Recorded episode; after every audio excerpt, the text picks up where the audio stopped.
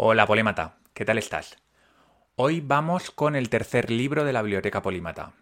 Esta maravilla que tengo aquí, llamado El gen egoísta. En concreto, esta es una edición de Salvat que es especial porque tiene dos capítulos del fenotipo extendido, que es uno de los libros de Dawkins, pero vamos, básicamente es el libro original de 1976, El gen egoísta.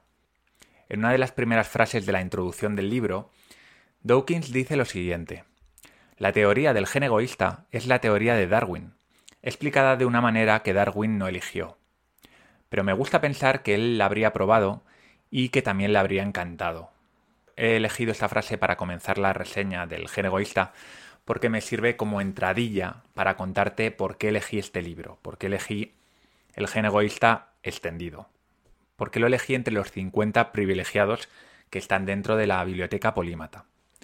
Bien, El gen egoísta es un libro sobre la evolución, sobre la evolución de los hongos, de las plantas, de los macacos, y sí, también del ser humano, porque nosotros no dejamos de ser un animal más y cumplimos las mismas reglas de la evolución que cualquier otro ser vivo. ¿Y por qué es tan importante? ¿Por qué me empeño yo tanto en Polimatas en hablar sobre la evolución? ¿Por qué necesitamos conocer la evolución? Pues mira, si te lo tuviese que resumir muy rápidamente, te diría que si quieres conocer cómo funciona la vida, necesitas saber cómo funciona la evolución. Es como si tú quieres conocer el presente. ¿Qué te dice todo el mundo? Que tienes que estudiar el pasado. Bueno, pues la evolución es nuestra historia. La evolución y sus reglas son lo que nos ha convertido en lo que somos a día de hoy, a nosotros y a cualquier ser vivo, desde una bacteria minúscula hasta un elefante. La evolución nos da prácticamente todas las respuestas sobre la vida. ¿Por qué somos como somos? ¿Por qué una madre mataría por sus crías? ¿Por qué competimos con nuestros hermanos y a la vez les protegemos? Podría haber elegido el clásico El origen de las especies de Darwin para hablarte de la evolución, pero es un libro que está ya un poco desfasado en muchos aspectos. Hay además decenas, cientos de libros sobre divulgación científica relacionada con la evolución, pero sinceramente no creo que ninguno de ellos se le acerque a la suela del zapato a este gran libro de Richard Dawkins que es un libro apasionado, que es un libro profundo, que es un libro iluminador en todos los sentidos. El joven Richard Dawkins escribió este libro en una época en la que se había puesto bastante de moda lo que se llama la selección natural basada en el grupo. Y Dawkins en su libro, y esto lo verás cuando lo leas, ataca sistemáticamente esa tesis porque la considera completamente errónea. Y la verdad, lo hace con argumentos muy convincentes. Aunque todavía hay algunos defensores de la selección de grupo, la selección por gen, que es la que defiende en este libro y en libros posteriores Richard Dawkins, es la teoría predominante. A pesar de que han pasado unos 45 o 46 años desde la publicación de este libro, que es de 1976, lo que ha llovido desde entonces, las ideas nucleares del gen egoísta siguen a día de hoy, como he dicho, muy muy vigentes. En cualquier caso, se agradece muchísimo el esfuerzo que ha hecho Richard Dawkins en ediciones posteriores, como esta, para incluir una sección de notas extensa en la que corrige algunos de sus errores preliminares de la primera edición y amplía algunas de sus afirmaciones con más investigaciones, más datos, más estudios que se han ido realizando estas últimas décadas. De hecho, si tienes tiempo para leer, te recomiendo que te leas las notas completas, porque son una maravilla. Es un complemento perfecto para el libro. Desde la primera página de la introducción del libro, vas a darte cuenta por qué Richard Dawkins es uno de los mejores ensayistas que, ha habido y por qué el gen egoísta se ha convertido en un clásico, probablemente un top 10 en los bestsellers de divulgación científica de todos los tiempos. Gran parte de la culpa la tiene la afilada prosa de Richard Dawkins. Es una absoluta maravilla. Estamos ante un autor que es seguro y vehemente con sus ideas, con sus ideas fuertes, pero también que es capaz de tener la humildad de dudar cuando sus ideas son más especulativas o sus argumentos son más débiles. No tienen ningún prejuicio por cuestionar a otros autores y tampoco por cuestionar sus propias ideas. Otra cosa que vas a ver en cuanto te pongas a leer el libro es la auténtica pasión que tiene Richard Dawkins por la biología evolutiva, por los animales, por los seres vivos en general. Es de esos autores que te hacen entusiasmarte con lo que estás leyendo, incluso que te intereses por pequeños animales de los que no te interesarías habitualmente.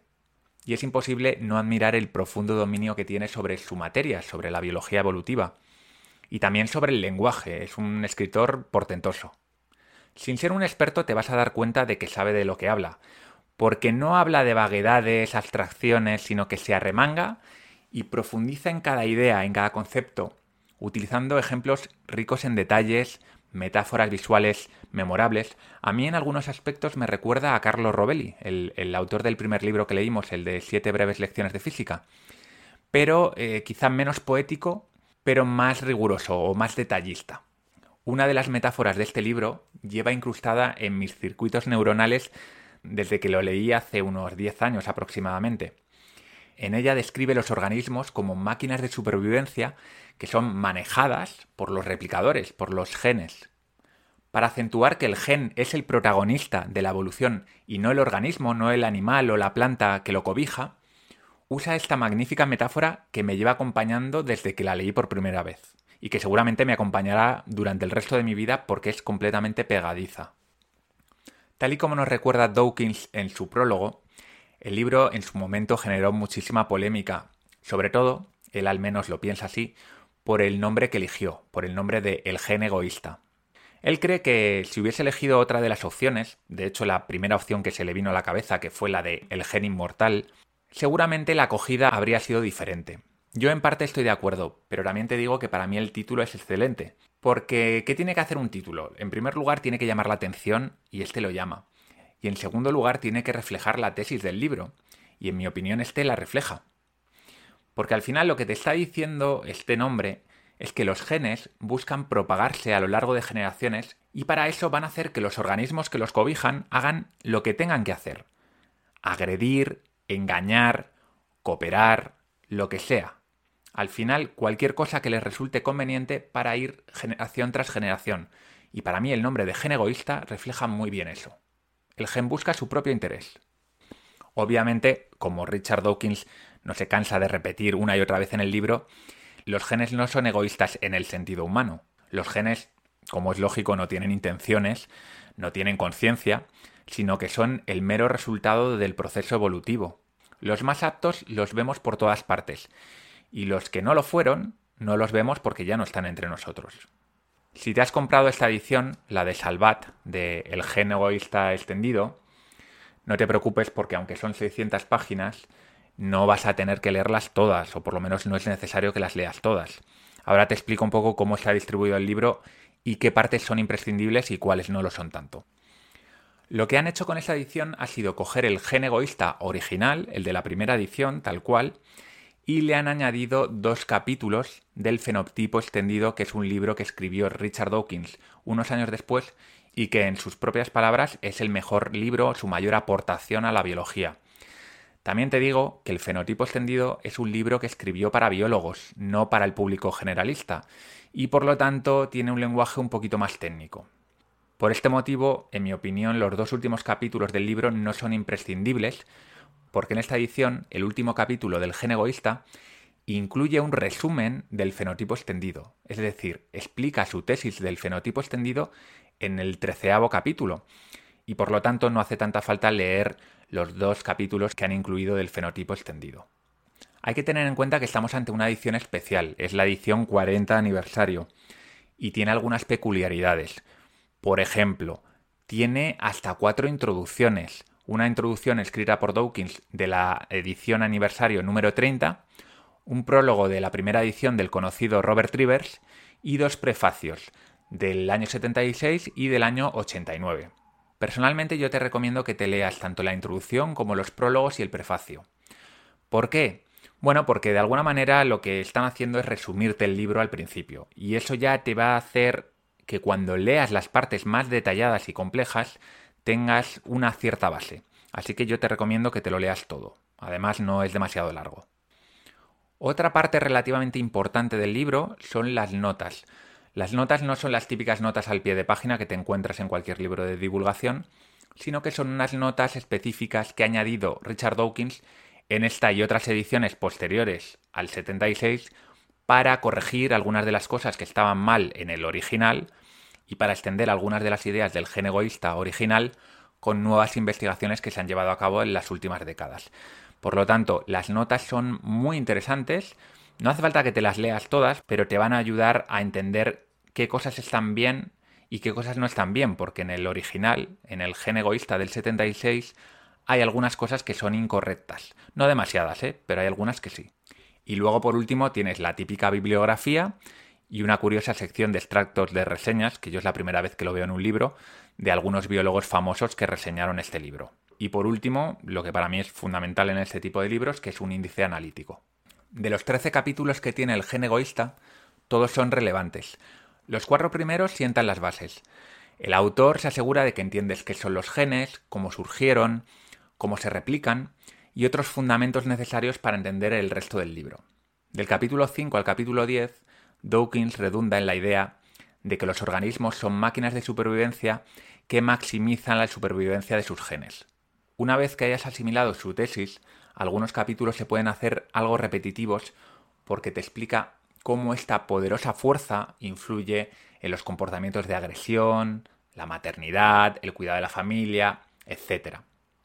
A Dawkins le gusta ser muy prolijo en detalles y en ejemplos, pero de verdad no te sientas obligado a leerte todos y cada uno de ellos en profundidad, a no ser que los disfrutes, porque no te hace falta para comprender la tesis del libro y para comprender lo que te está contando.